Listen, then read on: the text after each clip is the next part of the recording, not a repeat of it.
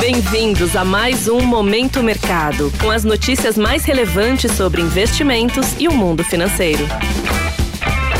Bom dia para você ligado no Momento Mercado. Eu sou Edgar Lopes e vamos para mais um episódio desse podcast que te atualiza sobre o mercado financeiro. Hoje vou falar do fechamento de terça-feira, dia 26 de dezembro, e abertura de hoje, dia 27. Cenário internacional. Em meio às festas de final de ano, tivemos um dia de baixa liquidez no exterior. Os rendimentos das treasuries permaneceram de lado e os investidores ainda seguem na expectativa de que o Federal Reserve vai iniciar o corte de juros em 2024. No dia, o presidente Joe Biden ordenou ataques contra grupos paramilitares apoiados pela Irã em retaliação a americanos que ficaram feridos. Assim, o aumento da tensão no Oriente Médio fez com que o petróleo tivesse alta, e o WTI fechou em alta de 2,73% a 75,57 dólares. Com esse avanço do petróleo, as bolsas se favoreceram e tivemos altas em Nova York. O índice Dow Jones subiu 0,43%, o S&P 500 subiu 0,42% e o Nasdaq teve alta de 0,54%. O dólar perdeu força frente a esse cenário e o índice DXY, que mede o dólar frente a uma cesta de moedas fortes, cedeu 0,26%.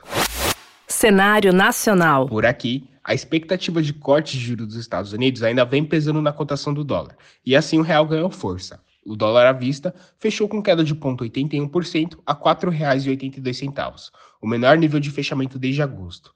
Pela manhã, o anúncio na redução de preços do diesel foi importante para as taxas se descolarem do internacional. Apesar de o diesel ter um baixo efeito sobre o PCA, a gasolina pode acompanhar o movimento, o que pode favorecer a inflação de janeiro. Assim, todas as pontas do DI futuro tiveram baixa na sessão de ontem, favorecendo posições aplicadas na curva de juros. Como um presente de Natal, o Ibovespa deu continuidade no rally da semana passada e fechou com alta de 0,59% aos 133.533 pontos, superando o próprio recorde pela terceira sessão consecutiva. Apesar da baixa liquidez, no pós-natal Petro teve alta de 1,61% devido à alta do petróleo e Vale alta de 0,54%, puxada pela alta do minério de ferro e meias expectativas dos estímulos na China. Ambas puxaram o índice para cima devido à sua alta exposição, mas os papéis que tiveram maior alta no dia foram Local Web com 3,98%, Petro Recôncavo com 3,08% e Cielo com 3,06%. No lado negativo do índice, tivemos Raizen com queda de 1,43%, Soma com 1,21% e Cogna cedendo 1,15%.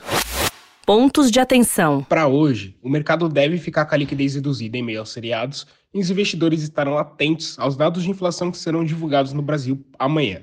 Lá pela Ásia, graças aos recentes reforços da China para estimular a economia, as empresas deram um salto nos lucros e, assim, as bolsas fecharam no positivo. Hang Seng, a bolsa de Hong Kong, fechou com 1,74% de alta e Xangai com 0,54%. A bolsa do Japão, Nikkei, acompanhou o movimento e fechou com alta de 1,15%. Assim, encerra o Momento Mercado de hoje. Espero te ver mais vezes aqui, agradeço a sua atenção, ótimos negócios para você e um excelente final de 2023. Valeu, falou! Você ouviu Momento Mercado com o Bradesco. Sua atualização diária sobre cenário e investimentos.